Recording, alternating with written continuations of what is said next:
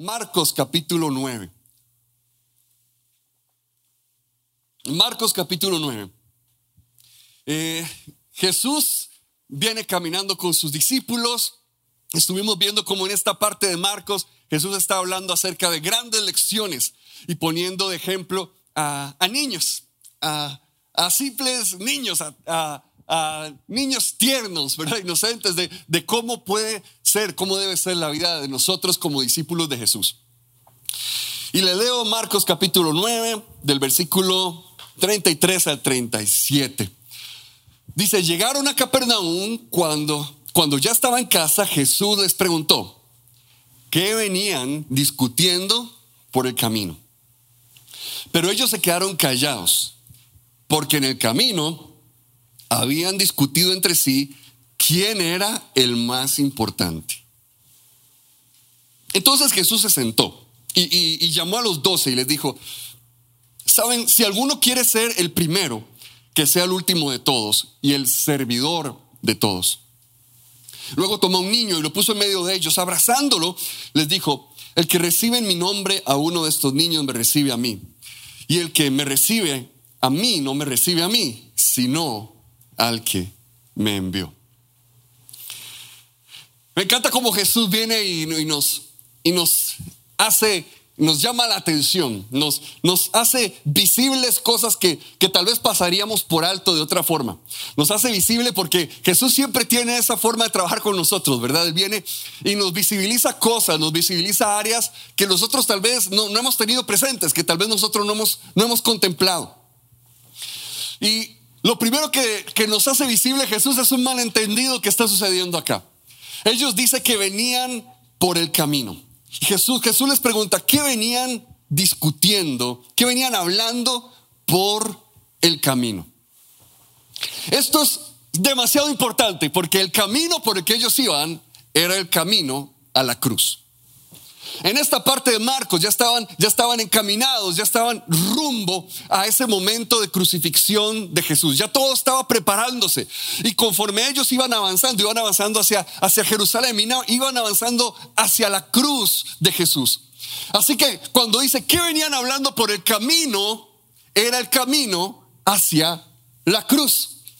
De hecho, es muy interesante porque el primer nombre que se le dio a los seguidores de Jesús era los del camino. Eh, no se llamaban cristianos en el puro inicio, no nos decían cristianos en el puro inicio, sino los del camino. Y por eso esta pregunta a Jesús, ¿qué venían hablando por el camino? Creo que hay que prestarle bastante atención. No está, yo creo que no está mencionando cualquier camino. Yo creo que no está hablando de cualquier camino. Yo creo que, yo creo que se refiere a ese camino de fe que todos estamos caminando y que todos estamos llevando con Jesús, que todos estamos llevando en, en nuestra relación con Dios. Y cuando les hace esta pregunta, ¿qué venían hablando por el camino? Inmediatamente hay un silencio incómodo. ¿Qué, qué, qué, momento más más estresante, ¿verdad? Como cuando, como cuando el profe para la clase para hacer una pregunta. Bueno, ¿y quién sabe la respuesta a este problema, verdad? Y todo el mundo vuelve para abajo, ¿verdad? Vuelve para afuera. La gente, la gente empieza a revisar así el libro. A ver si no llama por nombre. Y todo el mundo que no me llame a mí, que no me llame a mí, que no me llame a mí. Y obviamente siempre le toca a uno, ¿verdad? Obvio, ¿verdad? Siempre es uno, ¿verdad? A ver, fulanito, díganos usted la respuesta. Esos silencios incómodos hablan mucho. Esos silencios incómodos cuando se hace una pregunta, eh, lo que están diciendo es que no, no, no lo queremos responder. Los discípulos respondieron con silencio aún antes de eso.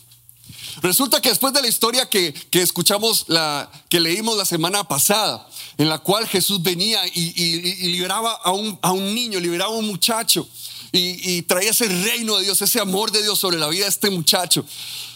Jesús después de eso les, les profetiza y les, les, habla y predice que Él va a ir a la cruz y que, y que va a sufrir mucho y que va a ser traicionado, pero que va a resucitar.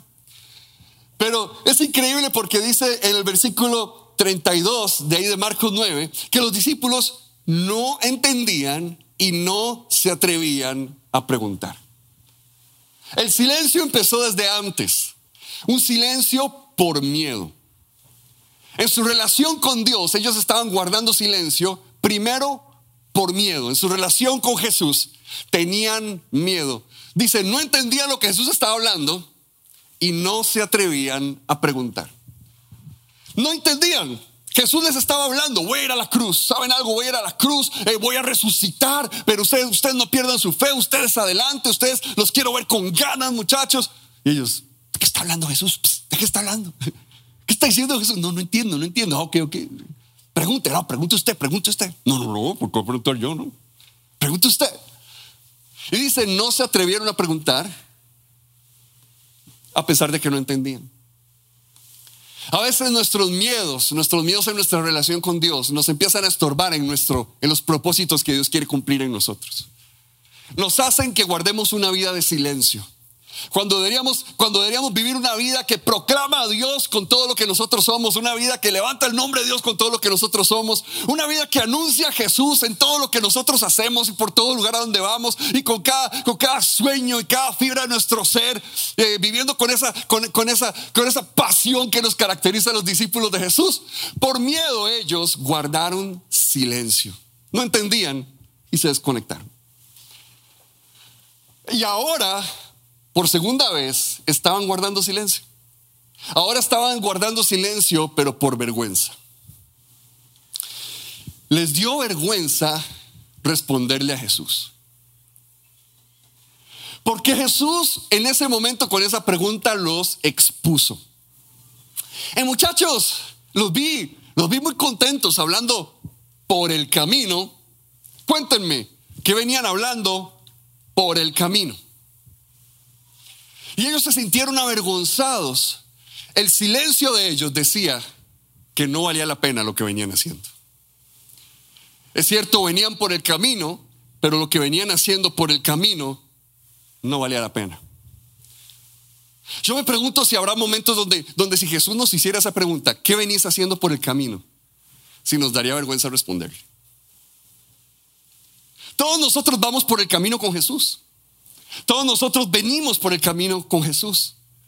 Todos nosotros estamos, estamos caminando con Jesús en nuestra fe.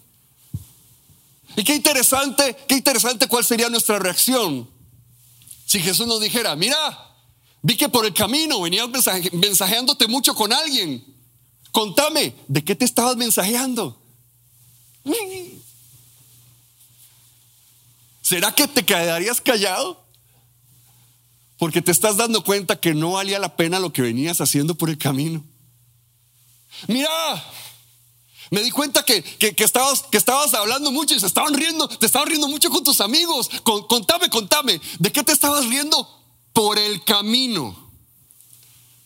¿Será que nos quedaríamos callados? Porque aquello de lo que nos estábamos riendo no valía la pena para alguien que viene caminando por el camino. Mira, me di cuenta que quedaste de verte con esa persona, me quedaste de, verte con alguien. Contame, ¿con quién quedaste de verte y para qué? Por el camino. Nos quedaríamos callados porque no vale la pena lo que veníamos haciendo por el camino. A los discípulos les dio vergüenza porque fueron confrontados con que aquello que ellos estaban haciendo por el camino no vale la pena. Alguien que venía por ese camino, tal vez debería venir, debería eh, este, eh, caminarlo de otra forma, venir diciendo otras cosas, venir viviendo de otra manera, venir comportándose de otra forma. Hay momentos en los cuales vamos por el camino, pero no estamos conectados con lo que está pasando en el camino. Hay momentos en los cuales vamos por el camino, nosotros, nosotros decimos que estamos, que estamos en ese camino de Jesús. Nosotros, nosotros eh, estamos convencidos de que vamos por el camino de Jesús. Pero lo que vamos haciendo por el camino, como que no va mucho. Y entonces Jesús nos llama la atención después de eso, no solamente a ese malentendido que estaba pasando, sino a la realidad de los discípulos, que eran simples criaturas. Simples criaturas. Cada uno de nosotros somos como esos discípulos. Somos criaturas de significado. Hay un deseo interno que todos tenemos de poder hacer una diferencia de poder tener un propósito, de poder, de poder alcanzar, de poder alcanzar cosas grandes. Y nos mueve la ambición. Hay, una, hay una, fuerza eh, eh, dentro de nosotros que, que, nos dirige hacia alcanzar cosas grandes. Yo creo que no, no, necesariamente la ambición siempre va a ser mala. Yo creo que hay una ambición que puede ser productiva y otra que puede ser destructiva.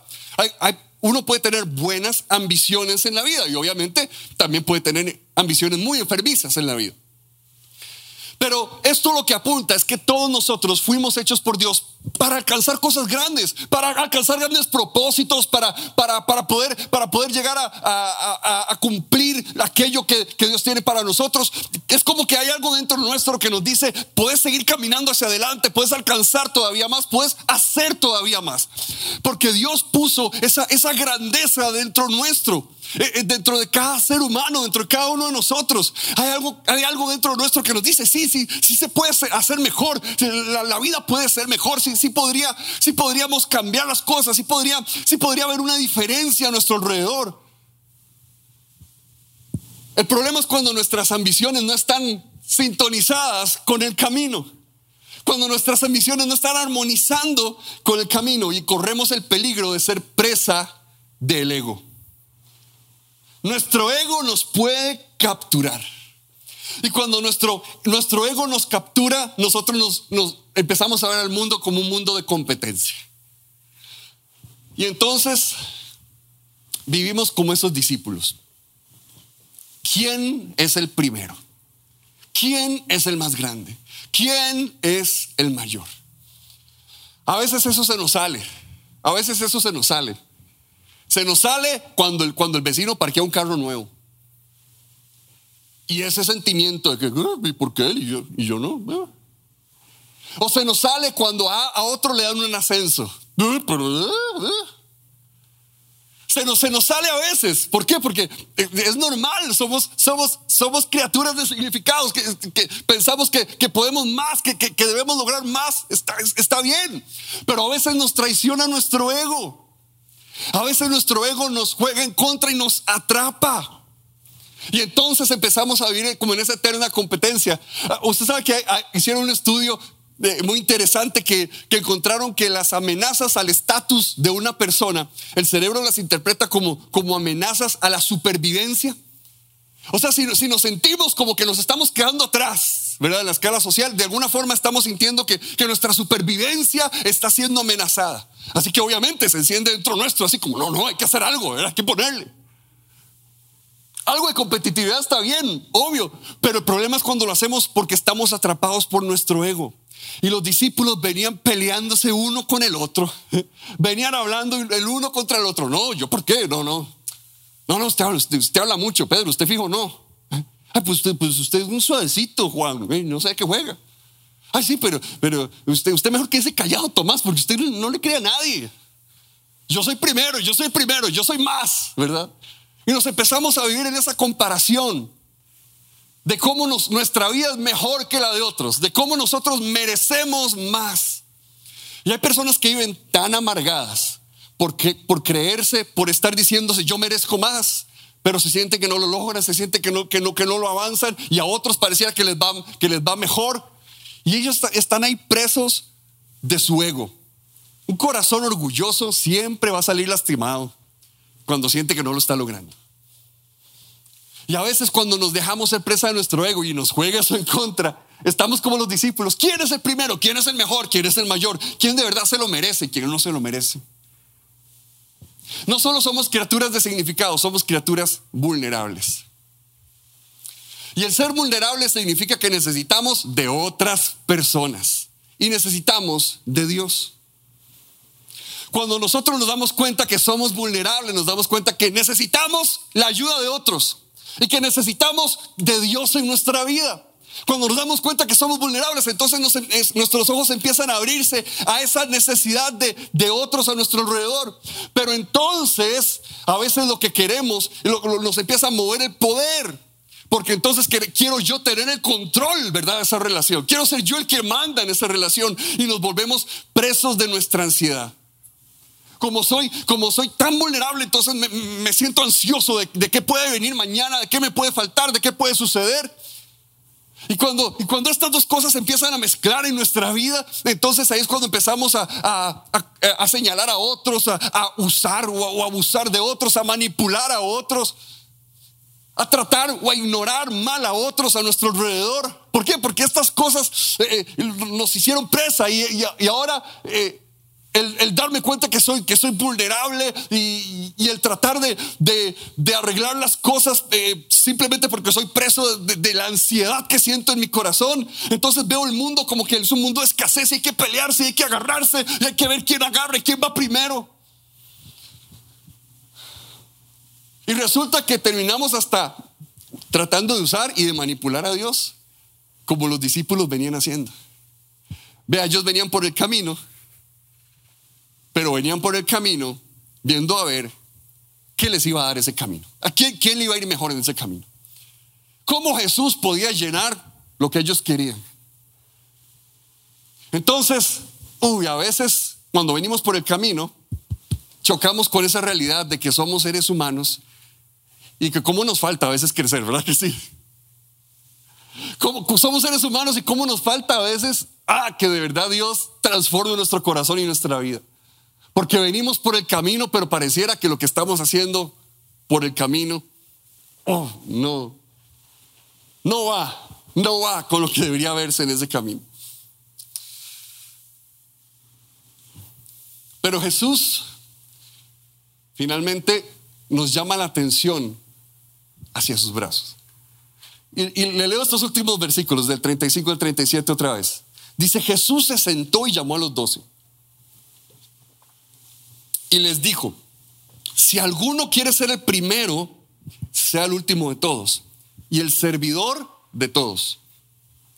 Luego tomó un niño, lo puso en medio de ellos y abrazándole les dijo, el que recibe mi nombre a uno de estos niños me recibe a mí. Y el que me recibe a mí no me recibe a mí, sino al que me envió. La forma de vivir diferente es cuando nos damos cuenta que sí, que lo que le da significado a nuestra vida es vivir como Jesús. Lo que le da significado, lo que le da propósito a nuestra vida realmente es cuando vamos por ese camino, pero queremos vivir y actuar como Jesús. Que lo que le da propósito a nuestra vida, lo que hace que tenga un significado grande, lo que hace que cumplamos ese, ese deseo dentro nuestro de, de dejar una marca en el mundo, de alcanzar cosas grandes en el mundo, lo que le da verdadero significado es cuando nos decidimos a vivir como Jesús vivió. Eso es vivir con significado. Eso es vivir con propósito. Cuando nosotros somos confrontados con eso, tenemos que aprender a entender esto. Lo que le da verdadero significado a nuestra vida es vivir como Jesús. Y somos tan tentados a vivir como gente a nuestro alrededor. Somos tan tentados a vivir como, como grandes empresarios eh, y, como, y como grandes traders. Y somos eh, tentados a vivir como, como, como grandes influencers, somos tentados a vivir como, como grandes políticos, somos tentados a vivir, es cierto, hay mucha gente de la cual podemos aprender, hay mucha gente de la cual podemos seguir, grandes líderes, gran gente que nos, que nos rodea, pero solo una persona le puede dar significado real al ser humano, es cuando nos decidimos, quiero vivir como Jesús vivió, voy a seguir los pasos de Jesús por el camino de Jesús. Si hay algo que nos da significado es eso. Y es cierto, si somos seres vulnerables, ¿qué tal si lo que hacemos en lugar de estar peleando y agarrándonos con la gente a nuestro alrededor, es cambiar nuestra actitud y que nuestra actitud sea cómo hago que la vida de la gente que me rodea sea mejor? No, ¿cómo hago para seguir compitiendo con el que parece que le va mejor? ¿Qué tal si empiezo a vivir diferente?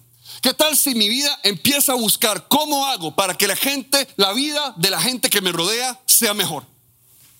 ¿Qué puedo hacer? ¿Qué puedo hacer para que sea mejor la vida de la gente que está a mi alrededor? ¿Qué puedo hacer para que, para que como, discipulado nosotros podamos vivir como Jesús vivió y ser gente de ese, de ese camino de Jesús? ¿Cómo hago para que como familia podamos mejorar la vida de otras familias? ¿Cómo hago para, para profesional poder ayudar a otros profesionales a mi alrededor? Es, es, un cambio del estilo de vida, es un cambio de la forma en la que nosotros nos comportamos y actuamos al que Jesús nos está llamando. Es cierto, somos vulnerables, pero eso no nos, no nos tiene que llevar a, manipular y a controlar a otros. Nos debería llevar a, a hacer crecer a otros porque somos bendecidos al bendecir a gente a nuestro alrededor. Somos bendecidos cuando bendecimos a la gente que nos rodea. Y Jesús les está diciendo, así es como se vive el camino. Así es como se lleva este camino. Así es como deberían estar caminando por este camino. Cuando servir es nuestro estilo de vida, porque vemos el valor de otros, así como Jesús vio valor en nosotros. Cuando aprendemos a servir a otros como un estilo de vida, porque vemos que son personas valiosas, así como Jesús pensó que nosotros valíamos la pena. Habrá gente a la que le podamos dar la oportunidad a nuestro alrededor en estos días. Habrá personas a las que les podamos echar una mano en estos días. ¿Habrá, habrá algún compañero en esa clase al que le podrías ayudar para que tenga un mejor día o para que le vaya mejor en, algún trabajo, en algún examen. No que se lo haga, pero que le podrías echar la mano. ¿Habrá algún vecino con el que podríamos ayudar de alguna manera tangible? ¿Habrá alguna, alguna persona en nuestro trabajo a quien podríamos apoyar de una mejor manera? ¿Habrá alguien a nuestro alrededor que nosotros podamos ver de una forma diferente, así como Jesús nos vio a nosotros? Ay, pero es que usted no sabe cómo es la otra gente, ¿sí? Todos son igual de imperfectos como yo. Ese es el problema. Por eso nos cae mal la gente a veces. Porque son igual de imperfectos que nosotros. Son tan imperfectos como nosotros lo somos. Y eso nos choca verlo en alguien más. Y eso nos choca, no nos gusta verlo en alguien más. Así es, así es. Las personas que nos rodean, uff, es que usted no sabe esto, aquello, sí. Mm. ¿Será que son tan imperfectos? ¿Será que necesitan tanto de Jesús como lo necesitamos nosotros? ¿Será que su vida está, está, está vulnerable como, como es la nuestra?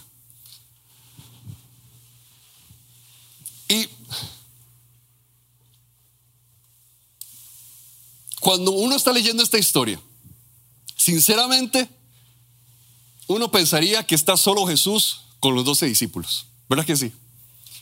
Si usted revisa esa historia, usted la empieza a leer, parece que está Jesús ahí encerrado en una casa solamente con sus doce discípulos, hablándoles a ellos y punto.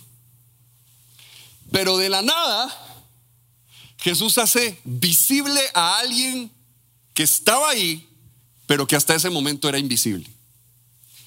Jesús toma a un niño y lo pone entre ellos. Eso me llama mucho la atención porque yo me imagino, bueno, ¿cuántas veces habrá estado Jesús enseñando grandes cosas y chiquillos corriendo ahí a la par de él, alrededor de él? Jesús hizo visible a alguien que hasta, que hasta este momento en la cena era totalmente invisible. Hasta este momento en la escena ni, sabíamos que estaba ahí, ni nos habíamos dado cuenta. Veníamos viendo esta historia y no teníamos idea de que esa persona estaba ahí. Pero Jesús vino y la hizo visible. La oportunidad de servir a alguien ya estaba ahí, pero ellos no la estaban viendo.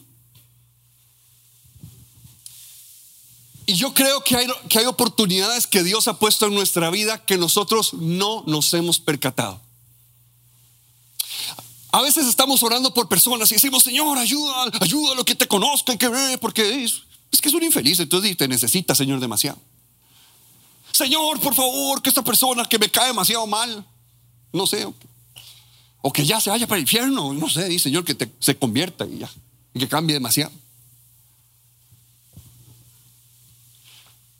Yo creo que hay oportunidades que han estado ahí todo el tiempo, pero no las hemos visto. Y yo creo que Dios te está llamando a vivir de acuerdo al camino que has decidido seguir. Y parte de eso es que Jesús de vez en cuando abre nuestros ojos para darnos cuenta que había alguien o algo que siempre ha estado ahí y que era la oportunidad para brillar con la luz de Jesús, pero no nos habíamos dado cuenta. Porque muchas veces, a veces decimos, ¿verdad? Señor, dame la oportunidad de, compartir otros de tu amor y, dame la oportunidad, Señor, de aquí y allá. Y no nos damos cuenta que muchas veces esa oportunidad ya estaba ahí presente, corriendo alrededor nuestro, pero, es, pero era muy molesto. ya, ya, ese necio, callado, quite, hágase para allá. Habrá personas en nuestra vida a las cuales tal vez hemos hecho un lado, a las cuales tal vez hemos, hemos, hemos corrido por allá, pero que eran una oportunidad para vivir como gente de ese camino, para servir como gente de ese camino, pero que eran una oportunidad para vivir como gente de ese camino. Jesús viene y lo puso en medio de ellos. Hizo visible a alguien que hasta ese momento era invisible.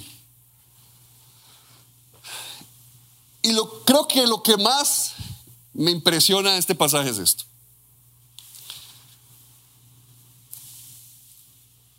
Los discípulos venían peleándose por quién tenía el mejor lugar.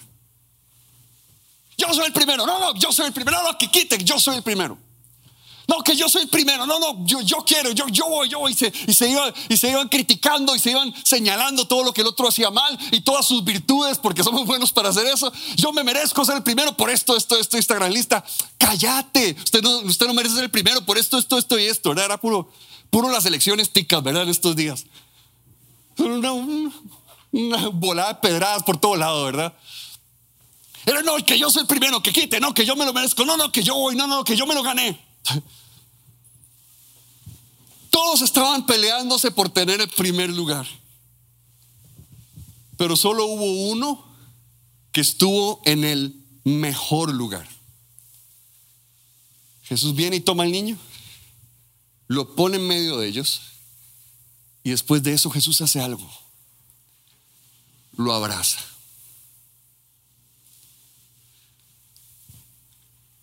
Todos estaban peleándose por ser el que tenía el primer lugar. Y nadie se había dado cuenta que había un mejor lugar que cualquier otro. Ay, sí, qué lindo. Usted quiere ser el primero, sea el primero.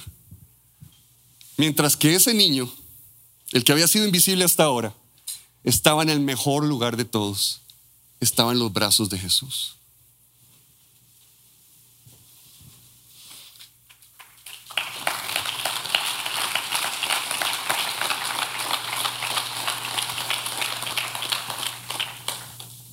¿Cuántas veces por tener nuestra mente en otro lado nos hemos estado perdiendo el mejor lugar que Dios tiene para nosotros? ¿Cuántas veces por estar nosotros peleándonos por cosas no van la verdad mucho con el camino que estamos llevando? Pero por tener la mente tan cerrada en eso, nos estamos perdiendo de el mejor lugar. Otro pasaje muy famoso, ¿verdad? Donde se empiezan a pelear. Quiero estar a la derecha, quiero estar a la izquierda. A ver, Jesús, ¿para qué quiere una silla? Si puede estar en los brazos de Jesús. ¿De qué sirve estar en la silla ahí, lo más cercano? Sí, no se imagina. Wow. Y hay un mejor lugar que estar en la silla a la par. Es estar en los brazos de Jesús. Y algo todavía más impresionante es que la forma en la que usaban la palabra niño, tal vez lo, más cercano para nosotros sería como joven, Como, como, como decir, bueno, joven, joven, tráigame por favor, no sé qué. No deje que el joven lo haga, que el joven lo recoja. Algo así se usaba la palabra niño en ese momento. Niño de alguna forma se usaba para hablar de un siervo. Niño de alguna forma era una palabra que usaban para hablar de un siervo. Y si somos personas, si somos seres que estamos buscando constantemente cómo encuentro e, e, e, ese significado en mi vida, ese propósito en mi vida. Si somos seres vulnerables que estamos constantemente buscando qué me puede dar seguridad tenemos que entender que el mejor lugar, el lugar que verdaderamente nos da propósito y el lugar que verdaderamente nos da seguridad, solo es uno. No es ser el primero, es estar en brazos de Jesús.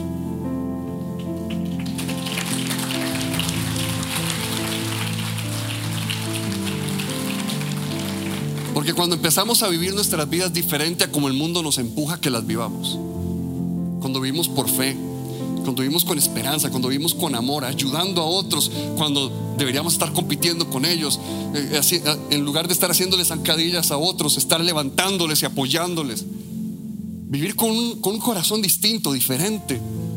En lugar de estar, de estar ahí posteando tonteras y veneno en redes sociales, estar levantando los ánimos de las personas, bendiciéndolos de verdad, estar siendo la voz de Jesús para otros, aún en lo que posteamos. Cuando empezamos a vivir diferente, nos convertimos en esos siervos. Y de nuevo, si, si la palabra niño se usaba para hablar de siervos, yo creo que es una invitación de Jesús. Una invitación de que cuando nosotros empezamos a vivir como siervos, que es algo que usualmente no nos gusta hacer a los seres humanos, cuando empezamos a vivir como siervos para otras personas, también estamos invitados a estar en los brazos de Jesús. ¿Por qué puedo ser un siervo de la gente que me rodea? ¿Por qué puedo servir a la gente que está a mi alrededor? Porque estoy en el lugar más seguro y estoy en el lugar de mayor propósito que alguien puede estar, en los brazos de Jesús. En los brazos de Jesús. Le voy a pedir que en este momento pueda ponerse de pie.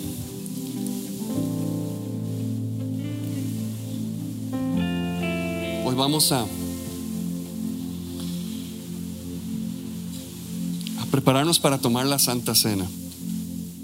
Y antes de, de este momento, unos capítulos después, un, capítulo después, en el capítulo 10, el versículo 45. Bueno, el capítulo 10, los discípulos empiezan a pelearse y es ese momento donde empiezan a decir otra vez, no entendieron, quiero la derecha, quiero la izquierda. Jesús les dice, porque ni aun el Hijo del Hombre vino para que le sirvan, sino para servir y para dar su vida en rescate por muchos. Dice, el Hijo del Hombre no vino para que le sirvan, sino para servir y para dar su vida en rescate por muchos. Dice el Hijo del Hombre, se identifica con todos los seres humanos, pero es que yo soy tan vulnerable en este momento, ¿cómo voy a estar sirviendo a otros? Deberían estar sirviéndome a mí porque yo estoy pasándola demasiado mal, estoy pasando un momento demasiado difícil, estoy pasando un momento demasiado fuerte. Estoy para que me sirvan, no para servir a otros. Él se identifica con nosotros por completo. Dice, el Hijo del Hombre no vino para que le sirva, sino vino para servir y dar su vida en rescate por muchos. Hoy tenemos en nuestras manos la Santa Cena. Ese pan, ese jugo de uva que representa el pan, el cuerpo de Jesús, el jugo de uva, la sangre de Jesús. Y esto nos recuerda el día de hoy. Que es este es el camino que nosotros hemos sido llamados a seguir. El camino que va hacia la cruz. El camino del servicio suena tonto, que, suena inepto. Deberíamos estar peleando por ver quién llega primero, por ver quién alcanza más, por ver cómo quitamos competencia a nuestro pero no. Seguimos los pasos de Jesús. Amamos como un estilo de vida, servimos como un estilo de vida. Así es como se va por ese camino. Así es como se lleva ese camino. Así es como se vive ese camino.